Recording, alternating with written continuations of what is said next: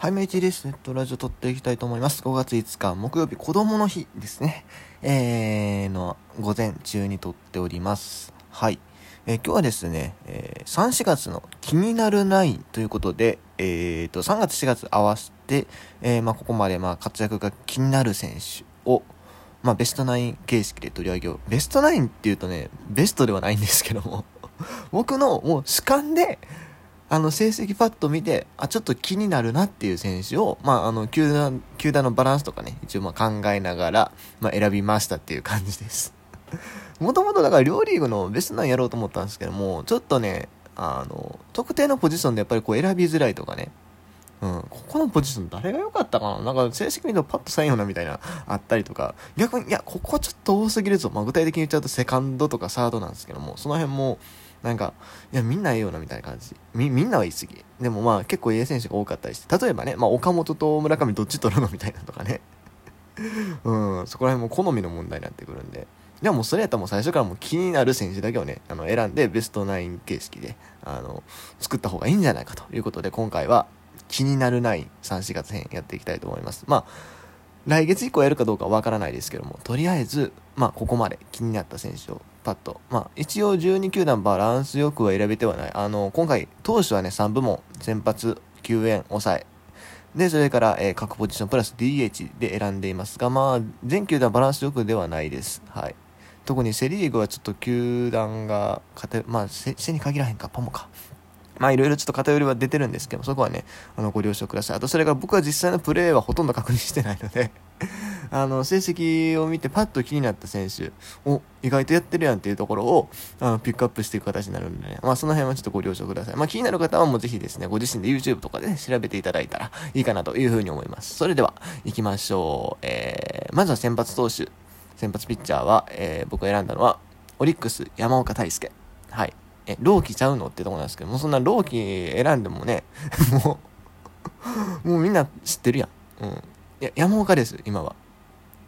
なんせ、まあ、あれですよ、去年はね、こう、怪我に苦しんで、で、今シーズンも最初中継ぎスタートだったんですよ。うん。なんなら抑えやるんちゃうかみたいな話もあったりして。でも、まあ結局、開幕は中継ぎスタートして、で、どうなのかなってところだったんですけども、ここまで、えー、ここまでというか、まあ3、4月でですね、えー、2勝1敗。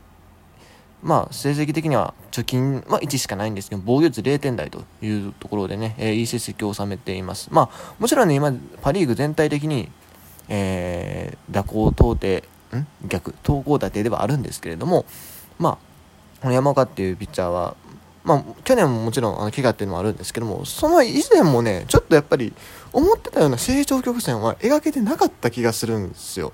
もうちょっと伸びるのかなと。もっとなんだろう、こう、山本山岡で双璧をね、なすぐらいのね、パリ、パリーグというかオリックスのね、投手陣になるんかなと思ったら、もう、山本の方がまあ、あれ、彼の成長曲線が良いってもあるんですけども、ズバ抜けで山岡はちょっと伸び悩んでる感があったんですが、今年はここまで、えー、非常にいい感じで来てるのかなというふうに思います。うん、そうですね。あの、山岡の過去の成績改めて見てみたんですけども、今まで防御率2点台だった年っていうのが、2点以下、まあ、まあ3点切った年っていうのがね、1シーズンしかない。しかもそれって2020年で試合数、投げたい試合数少ないんですよね。で、この時、本年も2.60ながら貯金が作れてない。4勝5敗負け越してるっていうところにね。なんで今シーズン、あの、もっと防御率2点台ぐらいで貯金を作れる投手。まあ、まあ、前に13勝4敗とかいうシーズンもあったんですこの時防御率良くないんですよ、やっぱり。防御率良くて貯金作れるっていうね、あのー、エースっぽいところをね、ぜひ見せてほしいなというところで、今シーズンここまで順調かなというところで選びました。はい。えー、次、リリーフ。リリーフは、えー、西武ライオンズ、水上由伸。はい。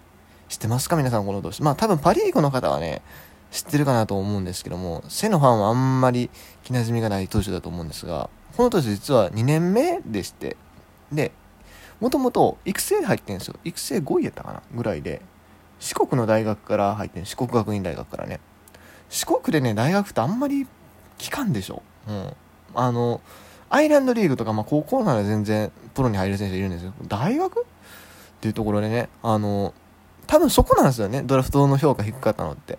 あのリーグ自体があんまりようわからんリーグやから、プロの選手全然出しとらんリーグやからね、あの育成指名になったんかなと思うんで、多分素材もともと良かったんでしょうね。まあ、もちろんプロに入ってからいろいろ、あの、努力とかもされてると思うんですが、あの、1年目から実は結構投げてまして、20試合か30試合ぐらいま投げててね。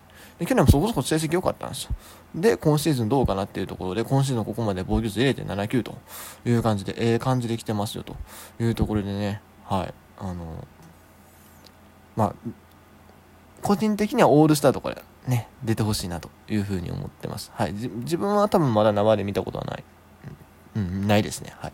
なんでね、一回見たい投手ではあります。はい。続いて、抑え。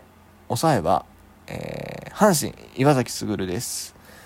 まあ、あの、開幕戦炎上して、どうなんかなと思ったんですけども、その後実は無失点投球続けててし、っかりすでに防御率はね、1点台切ってます。0.96というところでね、まあ、ここはまあ、あの、一安心かなというところです。やっぱりまあ、あの、しっかりクローザーとしてね、こう、スアレスの穴を埋めてくれてる。まあ、スアレスの穴を埋めたっていうか、まあ、繰り上がってるだけなんですけども、あの、とりあえずでもまあ、やってくれてるんでね、はい、あの、なんだかんだ、無失点やってるやんっていうところで今回選出させていただきました。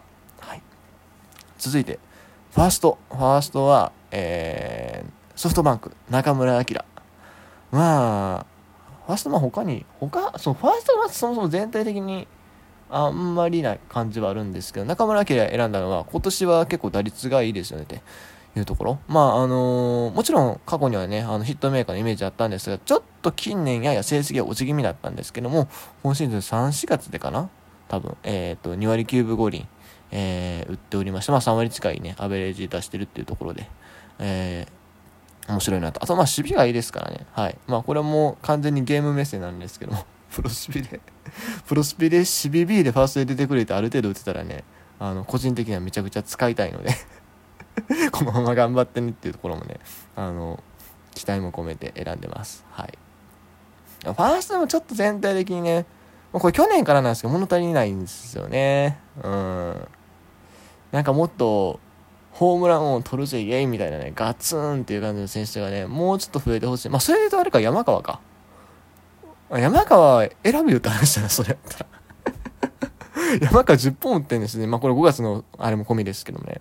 まあでもちょっと離脱期間あったんでね。はい。なんで、まあ、今回は中村晃選びます。まあ、多分5月は中村晃じゃなくて多分山が選ぶことになるんじゃないですかね。このままいけば。はい続いて、えっ、ー、と、セカンド。セカンドはね、このメモ上ではね、あの、中日の阿部を書いてるんですけども、ちょっとね、やっぱりね、この選手どうしても取り上げたいんで、こっちにします。えー、ソフトバンクの野村勇選手。まあ、これもね、あんまりレギュラーで出てますって感じじゃないんですけども、でもね、今年のドラフトでね、あの、4位か5位ぐらい入ってきて、で、社会人3年、社会人3年、大卒社会人3年終えて、で、今年からプロなんですよ。うん。あんまりまずないパターンですよね。まあ、いなくはないんですけども、大数社会人3年目で指名されるっていうのは。もう、それで入ってきて、で、しかも、あの、すでにホームラン3本打ってる。で、盗塁も、いくつやったかな。割と決めてると。